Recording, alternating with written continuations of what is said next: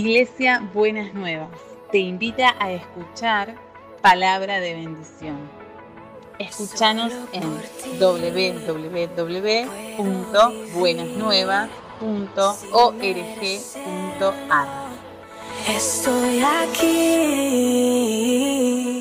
Una de las cosas que venimos mencionando y que hemos aprendido en todo este tiempo es que cosas que considerábamos imprescindibles, necesarias para el funcionamiento de la iglesia, nos dimos cuenta que no eran tan imprescindibles y necesarias. No eran malas de por sí, pero de repente, ¿no es cierto?, la costumbre nos fue eh, llevando no de mala manera, sino uno va sumando cosas, eh, actitudes, decía costumbres, maneras de, hacer, de enfocar la vida, la tarea de la iglesia, ¿no es cierto? Y va viviendo eso como, como normal.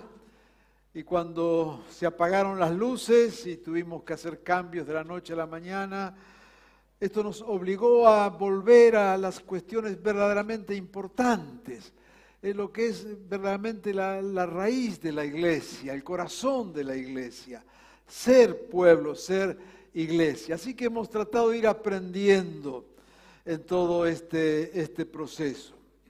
Y una de las cosas que el Señor nos ha ido mostrando con muchísima claridad en todo este tiempo es que las cuestiones institucionales, formales, muchas veces son un límite. Y a veces confundimos, ¿no es cierto?, la formalidad, la institucionalidad con, con ser iglesia. Y no nos damos cuenta que pueden ser costumbres, ¿eh? simplemente costumbres, no necesariamente eso es lo que está en el corazón de Dios. Así que bueno, en toda esta etapa de, de aprendizaje, decía el Señor, nos ha estado hablando. Y justamente queremos y hemos sentido y vemos la necesidad de revalorar lo que somos como pueblo de Dios. Más allá de las formas que le damos. A lo largo de la historia el pueblo de Dios ha tenido diferentes formas. Y, va a seguir teniendo otras formas. Pero queremos valorar, lo que encontramos en la palabra es valorar lo que somos como pueblo de Dios, más allá de nuestras costumbres, más allá de nuestras maneras de adorar al Señor, más allá de nuestras maneras de organizarnos como institución, como iglesia, hay una realidad. Y entonces lo que encontramos allí es este concepto, esta idea, más que una idea, esta enseñanza, esta realidad del reino de Dios. Y de eso se trata la palabra en este día. Cuando hablamos del reino de los cielos, cuando hablamos del reino de Dios, del reino es aquel ámbito de autoridad donde Jesucristo es el rey y todo se somete debajo de él. La palabra del Señor nos enseña que lo que Él vino a establecer es su reino. Y veremos que nosotros somos parte, ciudadanos de ese reino. Y si aprendemos a entendernos como ciudadanos de ese reino, como parte de ese reino y vivir de acuerdo a los valores, los principios de ese reino, vamos a encontrar un espacio de enorme libertad, de enorme creatividad y de enormes desafíos que trasciende cualquier forma. Ya Juan el Bautista anunciando el ministerio de Jesús, decía allí Mateo 3.2, dice, arrepiéntanse, condición, porque el reino de los cielos está cerca. O sea, Juan nos habla en una dimensión de reino. El reino, estaba pensando en el ministerio de Jesús, eh, el reino de los cielos está cerca. Después viene Jesús. Y allí en Mateo 4, 17, ahora es Jesús mismo el que dice, dice, entonces Jesús comenzó a predicar. arrepiéntanse, otra vez la misma palabra, porque el reino de los cielos está cerca. Así que Juan anunciaba que el reino estaba cerca y estaba anunciando de Jesús el rey. Y viene Jesús y dice, el reino está todavía más cerca. ¿Eh? Está acá con ustedes, el reino está cerca. Y luego lo dirá allí en Mateo 10, 7, donde quiera que vayan, ahora es Jesús el que dice, prediquen este mensaje. O sea, Juan anuncia, se viene el reino. Jesús dice, aquí está el reino. Y después habla a nosotros y nos dicen, anuncien este mensaje. El reino de los cielos está cerca. Jesús está reinando. Así que esta es la realidad del Rey de Reyes y Señor de Señores, reino que veremos cumplido en su totalidad al fin de los tiempos, por eso cada vez está más cerca y cada vez avanza más el reino. Y viene Jesús el Rey y nos dice a nosotros, cuando ustedes prediquen, anuncien que el reino está cerca. ¿Cuál es el anuncio? Es el anuncio del reino, de que Jesús reina, de que Él vino a establecer su reino, su ámbito de dominio, de poder. Pero no por el poder, por el poder, ni el dominio para tenernos dominados, sino que el espacio del reino justamente es el espacio de la máxima libertad, porque en Cristo somos verdaderamente libres. Y nos llama entonces a anunciar esto. Primera cosa que tenemos que acá subrayar, fijar. El anuncio de la iglesia es anuncio del reino. No estamos acá para construir iglesias eh, denominacionales, grupos y demás. Claro, la gran iglesia, ya iremos ahí. Estamos acá para anunciar el reino, para decirles a todos los que están aquí hoy, quizás hay gente que se acercó hoy por primera vez aquí a esta congregación. Acá lo que hacemos es, somos una congregación cristiana, y lo que hacemos es decirle, Jesucristo es rey y quiere gobernar sobre tu vida y sobre mi vida. Eso es lo que anunciamos. No hacemos publicidad de una iglesia, hacemos publicidad del reino. Porque hemos sido llamados a predicar y anunciar el reino cuando nos anunciamos a nosotros mismos, cuando ponemos el foco en lo que somos, cuando hacemos la publicidad de lo que somos nosotros, la dimensión del reino se pierde. Por eso hay gente que nos sigue a nosotros y se pierde. Porque no es seguir a hombres, mujeres, instituciones, el reino, el reino. Y eso es lo que estamos llamados a anunciar y proclamar. Y somos parte de ese reino. Allí en Mateo 6:10, en ese conocido texto, es donde encontramos lo que yo diría la, mejor definición de esto. Cuando Jesús nos enseña a orar. Y en esa oración dice, venga tu reino. Jesús nos dice cuando oren, oren de esta manera. Juan anunciaba, se nos viene el reino. Jesús dice, este reino está cerca. Jesús nos manda, anuncien el reino. Y cuando le decimos, Señor, enséñanos a orar, Jesús dice, ok, les voy a enseñar a orar. Y a orar se ora así, venga tu reino. Y hágase tu voluntad en la tierra como en el cielo. Es la definición que, que siempre usamos cuando queremos hablar del reino de Dios. Que la voluntad de Dios se haga aquí de la misma manera que se hace en el cielo. Entonces la iglesia, y aquí venimos, el pueblo de Dios, la iglesia es el instrumento de Dios. Lo que Dios usa para que la voluntad de Dios se haga aquí en medio nuestro como se hace en el cielo. La iglesia es el cuerpo, es el templo del Señor, los dones que Dios da a la iglesia, los ministerios que Dios da a, la iglesia. No nos cansamos de, y usted nos ha escuchado, ¿no es cierto?, de dar gracias a Dios y decir, todos cuántos ministerios nuevos se han levantado en este tiempo, algunos reconocimos hace unos minutos aquí atrás, cuánto se ha servido en todo este tiempo en la iglesia y a partir de la iglesia hemos perdido literalmente, y Dios sabe que es verdad, hemos perdido la cuenta de, la de las toneladas de comida que hemos dado. No nosotros solos, todas las congregaciones, pero de las toneladas que hablo son de esta congregación. Cuerpo, iglesia. Pero no es lo más importante esto. Eso lo hacemos como instrumentos de Dios para anunciar el reino, para que todo venga debajo de Jesucristo y se haga aquí en la tierra la voluntad del Padre como se hace en el cielo. Para eso está la iglesia. La iglesia no es un fin en sí mismo.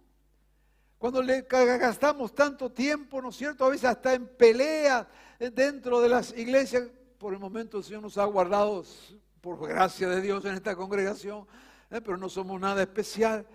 Pero cuánta energía se, se gasta hacia adentro, hacia la institución, quién ocupa qué cargo, quién está en tal lugar, quién es el que manda. Cuando en verdad lo que vemos es que la iglesia cuerpo de Cristo es el instrumento que Dios ha escogido para anunciar el reino, para proclamar el reino. Por lo tanto, no es la iglesia lo más importante. La iglesia es el, instrumento, el reino es lo importante. Claro que Dios edifica la iglesia, Claro que Jesucristo es cabeza de la iglesia. No, y no, no dejamos de lado esto. Yo quiero en esta, en esta mañana ser claro en esto. No estamos despreciando la iglesia. No estamos dejando. Cristo es cabeza de la iglesia. Pero cuando estamos nosotros dentro de ese cuerpo de Cristo y de esta iglesia que debe ser instrumento, nuestra tentación es trabajar para la iglesia focalizarnos en la institución, ver, qué lugar ocupa cada uno, mirar hacia adentro y perder la dimensión del reino. Amados, si perdemos la dimensión del reino, perdemos lo que es la dimensión del Evangelio. Que se haga la voluntad de Dios el Padre aquí como se hace en el cielo. Podemos trabajar muchísimo para que la iglesia crezca, pero ¿sabe qué? La intención de Dios no es que la iglesia crezca, la intención de Dios es que se extienda el reino. Puede crecer la iglesia sin reino. Si yo les dijera a ustedes, mire, y lo estamos anunciando entonces, el domingo que viene, Va a venir a predicar acá Dante Gebel, tremendo siervo de Dios, tremendo predicador. Estoy seguro que habría que cortar allí en la autopista la circulación de vehículos, decenas de miles de personas vendrían a recibir palabra de Dios. Si fuera eso todo, se va y ¿qué queda? Un montón de gente contenta. Y esto no tiene que ver con el pobre Dante. Imaginen ustedes si dirían, bueno, ahora dentro de eh, tres semanas vamos a tener aquí directamente desde Australia, van a venir acá todo el coro de Hilson y tenemos el coro de Hilson original. Necesitaríamos cuatro estadios de River para contener la gente. Y podríamos seguir haciendo muchas cosas. Quizás no nos darían los recursos para semejantes ministerios. Pero no podríamos hacer algo más sencillo, inventando cada domingo algo para juntar gente y tenernos contentos. Y pensaríamos que estamos en la panacea de las grandes bendiciones. Lo que ha pasado con la iglesia en los últimos tiempos es que la iglesia ha crecido, pero no se ha extendido el reino. Porque el reino es que la voluntad del Padre se haga aquí como se hace en el cielo. Y no queremos engañarnos. Por eso creemos que en este tiempo el desafío de parte del Señor es pensarnos en dimensión del reino. Y pensar entonces que los desafíos vienen para que anunciemos, proclamemos que hay un rey y que nuestra vida tiene que estar debajo de él. Repito, no como alguien que nos oprime, todo lo contrario, como algo que nos da total libertad. Decía allí en Mateo 6:33, busquen primeramente el reino de Dios y su justicia. Y todas las otras cosas serán añadidas. Conocemos el pasaje de Colosenses 1:13, cuando nos habla en esta dimensión del, del reino Dice que Él nos libró del dominio de la oscuridad y nos trasladó al reino de su amado Hijo. Y lo hemos enseñado millones de veces que solamente hay dos reinos. El reino de las tinieblas y el reino de los cielos, el reino de Dios. Así que o vivimos bajo las tinieblas o vivimos bajo Dios. No hay un tercer reino. No hay un tercer reino. No está el reino de los religiosos. No dice el reino de las tinieblas, reino de los religiosos, reino de Dios. Tampoco está el reino de los que se ponen las pilas, ¿vio? Porque hay algunos que, eh, que están ahí, claro, ni están en el reino de Dios porque viven de cualquier manera, y entonces, como les asusta estar en el reino de las tinieblas, están en el reino de los que se ponen las pilas. ¿Cómo está ahí? Me estoy poniendo las pilas. Pero lamentablemente en mis 52 años de pastor he buscado por toda la Biblia y no encuentro el reino del que se pone las pilas. Así que estás en el reino de Dios o en las tinieblas. Dice, pastor, ¿cómo el reino de las tinieblas? Yo no maté a nadie, no soy asesino, no soy ladrón, no soy un criminal. No, es que vivís como se te da la gana y porque vivís como se te da la gana, estás en el reino de las tinieblas. A ver si lo entendés. Hemos sido trasladados. No está el reino de los simpatizantes. Y dice, ¿usted cómo está? Y no, aquí voy. Y si, ¿por qué viene a la iglesia? Y porque me gusta. Bueno, bienvenido, bienvenido. Ahora, si no estás bajo el reino de Dios, estás en el reino de las tinieblas. No está el reino de los simpatizantes, tampoco está. Así que este es un mensaje radical si quiere, pero sabiendo que cuando vivimos bajo la voluntad de Jesucristo, es un reino de libertad, es un reino de gracia, es un reino que transforma, es un reino que nos llama a cambiar de vida.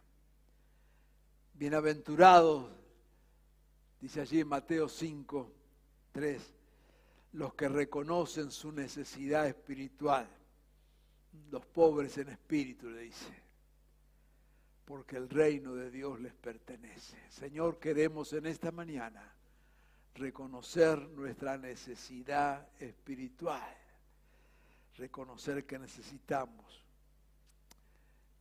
vivir de acuerdo a ese reino. Por eso dirá allí en Mateo 7:21, no todo el que me dice Señor, Señor, entrará al reino. Solo el que hace la voluntad de mi Padre. Es hacer la voluntad de Dios lo que hará que podamos vivir aquí. ¿Cómo se vive en el cielo? Este reino del Señor es un reino de misericordia, es un reino de gracia.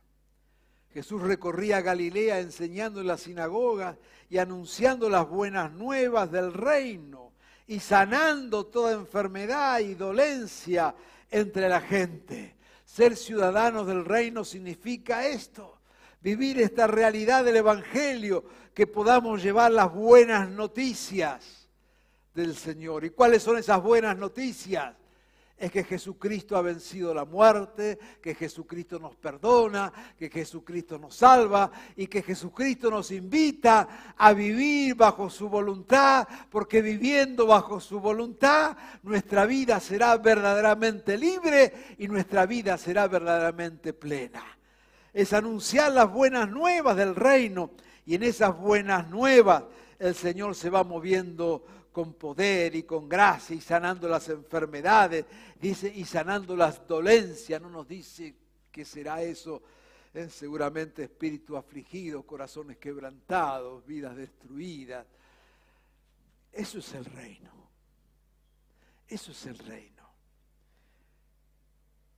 Mateo 13, 31 dice que les contó una parábola que el reino de los cielos es como un grano de mostaza que sembró en un campo y nos dirá que luego ese pequeño grano, la semilla de las más pequeñas, produjo un gran fruto. O dirá ya en el otro texto de Mateo 13, 33, que el reino de los cielos es como una pequeña porción de levadura que es capaz de leudar toda una masa el reino de los cielos tiene un poder transformador. Comienza pequeño, pero hace una obra grande. Cuando sembramos semillas de reino, creamos que esa semilla de reino va a crecer. Cuando pongamos levadura del reino, cuando sembramos una semilla en una vida, sepamos que esa semilla de mostaza va a crecer, porque es semilla de reino. Cuando hacemos algo en el reino, comenzamos con pequeñas cosas, pero hemos aprendido a valorar los pequeños comienzos porque el reino tiene un potencial en lo que va a producir. Cuando vos pones levadura de reino en tu hogar, esa levadura leudará toda la masa.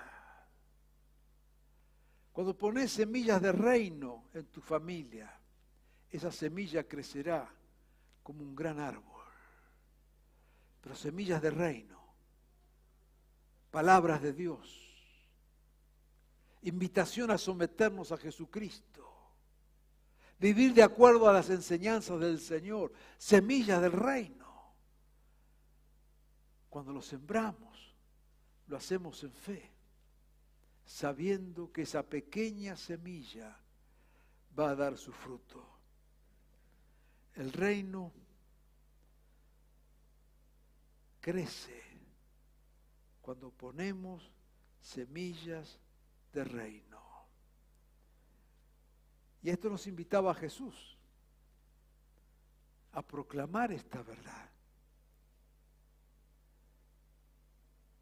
Nos dirá que el reino es como un tesoro escondido, que cuando alguien lo encuentra, vende todo lo que tiene y va a comprar ese campo donde está el tesoro. Lo que está diciendo es cuando nos encontramos con el reino somos capaces de dejar todo por seguir a ese rey de reyes y señor de señores. Amado, cuando nos encontramos con el reino, seguimos apasionadamente al rey. Yo creo que la falta de pasión en muchos tiene que ver con que se encontraron con una religión, pero no con el reino. Cuando nos encontramos con el reino, hay una pasión que se apodera de nosotros y no podemos vivirlo de otra manera si no es apasionadamente. Eso es el reino de Dios. Y somos parte y somos ciudadanos de ese reino. Entonces la invitación en este tiempo es sumarnos a ese reino en misión. Es anunciar estas verdades, es proclamar esto y convocar a todos. Dirá allá en Mateo 13, dice que el reino se parece a una red echada en un lago que recoge peces de toda clase. ¿Sabe qué? La religión elige, el reino no. Dice que el reino echa una red y recoge peces de toda clase. Después nos dirán el pasaje que ya hemos leído. No el que dice Señor, Señor, sino el que hace la voluntad es el que entra al reino. Pero primero el reino tira la red. Y en esa red no excluye a nadie. Nos invita a todos. Cuando nos movemos de esa manera, vemos la amplitud de esa red. Como predicamos hace poco, ¿no? El texto. Mateo, el que tenga sed, venga a mí y beba. Y claro, se encontrará con el reino. Y tendrá que tomar decisiones. Tendrá que ponerse bajo Jesucristo. Pero primero el reino tira la red y da lugar a todos y da posibilidades a todos. Qué bueno es si aprendiéramos a vivir en esta dimensión, con ojos abiertos, corazones abiertos, proclamando, hay un, hay un espacio donde Jesucristo reina. Jesús quiere ser el Señor de tu vida, aprovechalo. Jesús quiere tomar control de tu vida, aprovechalo. Eso es reino, no te conformes con la religión.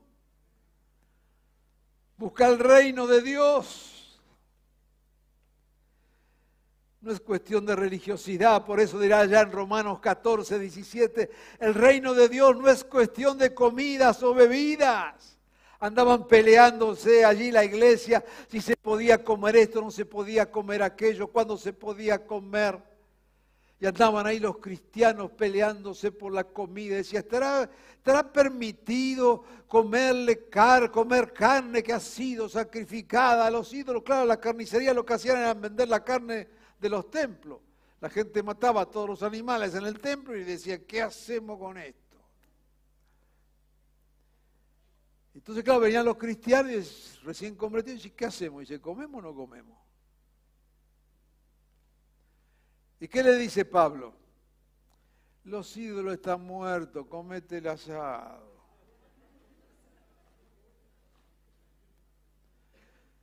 Y entonces viene otro y dice, bueno, pero mira, dice, hay hermanos débiles que si ven que estoy comiendo la comida acá, este, se van a escandalizar. Entonces Pablo que dice, está bien, dice, mira, por causa del hermano hacete vegano y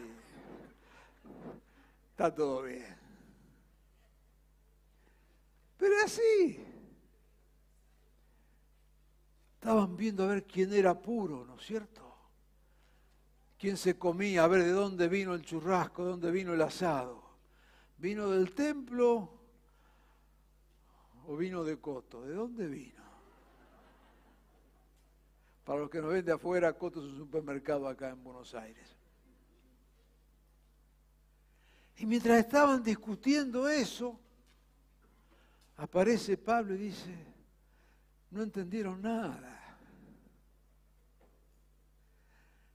Ustedes son iglesia y están discutiendo qué comen, qué no comen, dónde van, qué no van. Si hablan en lengua, no hablan en lengua, si gritas, si no gritas, si te miras, si no te miras, no entendieron nada. Eso es iglesia institución. La iglesia reino funciona de otra manera. Porque el reino de Dios no es cuestión de bebidas, comidas, costumbres, sino de justicia, paz y alegría. Eso es reino. El reino de Dios, dirá Pablo también, no es cuestión de palabrerías, sino de poder de Dios. Está la iglesia. Y como iglesia, yo quiero desafiarte a que pienses en categorías de reino. Yo quiero desafiarte a que te veas ciudadano de ese reino, ciudadana de ese reino. Y que desde allí puedas vivir la fe. Y lo viviremos en comunión, lo viviremos como iglesia, pero sabiendo que vivimos el ser iglesia, el ser pueblo, en una dimensión de reino. Y desde ahí miramos al mundo y desde ahí nos miramos a nosotros. Quiero ir terminando yendo a un texto allí de Apocalipsis. Por eso me parece importante en este aniversario que pensamos la iglesia, reenfatizar esto que el Señor nos está hablando. Apocalipsis 1, 5 al 6. Tenemos aquel momento precioso en Apocalipsis, dice, al que nos ama y que por su sangre nos ha librado de nuestros pecados, el que ha hecho de nosotros, ¿qué dice? Un reino. Sacerdotes al servicio de Dios. Todos por igual, sacerdotes al servicio de Dios. Somos reino. A Él sea la gloria y el poder por los siglos de los siglos. Amén. Eres parte de esto. Termino allí en Apocalipsis 5, 7 al 10 una preciosa imagen. Está el Señor en esa imagen celestial. Y recibió el rollo de mano del que estaba en el trono. Y está allí el Cordero, Jesús, con ese rollo. Hay cuatro seres vivientes al lado, los 24 ancianos, se arrodillan delante de él, tenían las oraciones, las copas con las oraciones, no vamos a entrar en todos esos detalles, y cantaban esto, delante del Cordero, delante de Jesús. Digno eres de recibir este rollo y romper sus sellos. Fuiste sacrificado y con tu sangre compraste gente de toda raza, lengua, pueblo y nación. Nadie queda fuera del reino. Y de todo esto hiciste un reino y nos hiciste sacerdotes en ese reino y reinarás sobre la tierra. Todos somos parte de ese reino y de este reino que el Señor está construyendo. Te invito a sumarte. Te invito a tener esta actitud de reino. Rompe los moldes de la religiosidad. Aferrate al reino. La religión te ahoga, te frustra. La religión huele a muerte. El reino es justicia, es verdad, es comunión, es pueblo, es gozo. Yo quiero desafiarte en esta mañana a que podamos vivir la fe en una dimensión de reino. Abiertos y anunciando que Jesús es el Señor e invitándonos a ser parte de esa gesta maravillosa de ser pueblo de Dios, un pueblo que vive en libertad un pueblo que vive creyendo en el poder de Jesucristo, un pueblo que no excluye, un pueblo que invita, un pueblo que desafía. Ser iglesia hoy es vernos como parte de ese instrumento poderoso del reino de Dios. Y es invitar a otros a venir, a convivir, a vivir, a servir bajo ese rey. De eso se trata. Y eso es lo que queremos celebrar en este aniversario. Y esta es la invitación que te hacemos. El reino de los cielos se ha acercado. Y el Señor de todo pueblo, raza, lengua y nación ha formado un pueblo. Y nos invita a este pueblo a que entendamos que somos sacerdotes, un pueblo de sacerdotes y reyes en ese reino. Y desde ahí vivimos y anunciamos el Evangelio.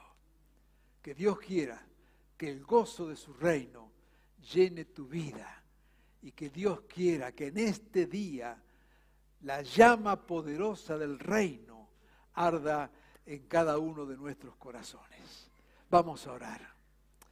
Amado Jesús, somos ciudadanos de este reino. Qué bueno, Señor. Qué bueno ser parte de este reino. Nos has hecho libres. Nos has dado de tu poder nos invitas generosamente en nuestra diversidad de todo pueblo, raza, lengua, nación. Nos envías a ser embajadores de este reino allí donde estamos. Sin jerarquía, sin prerrogativa, simplemente viviendo el reino, anunciando el reino, bendiciendo en nombre del reino, invitando a otros a ser parte de este reino. Qué bueno, Señor, es poner nuestras vidas en tus manos. Señor, qué bueno que siendo nada nos tomaste y nos diste dignidad en tu reino. Nos invitaste a ser parte de tu proyecto divino. Y queremos vivir así, Señor, la iglesia. Con gozo, con alegría, con dones, con ministerio, con poder tuyo al servicio del reino, para que tu reino se extienda. Que es un reino de poder divino, poder que transforma, que sana, que restaura. Que no es un reino de poder humano, de lucha humana, de prestigio humano. Es un reino de manifestación de tu poder y de tu gloria. Señor, en esta mañana una vez más aceptamos esta invitación que siempre haces de vernos como ciudadanos de ese reino. Y allí donde estamos, nuestra, en nuestra pequeña iglesia, de nuestro hogar, de nuestra familia, hay reino, hay reino. Allí donde nos movemos, hay reino. Señor, saca de nuestra mente toda religiosidad. Saca de nuestra mente y de nuestras preocupaciones, nuestras costumbres religiosas. Libéranos, Señor, de todo esto. Y danos la frescura de tu reino, la pasión de tu reino la alegría de tu reino. De esta manera queremos vivir, Señor. Bendícenos en esta mañana. En tu nombre, Jesús. Amén y amén. Aleluya.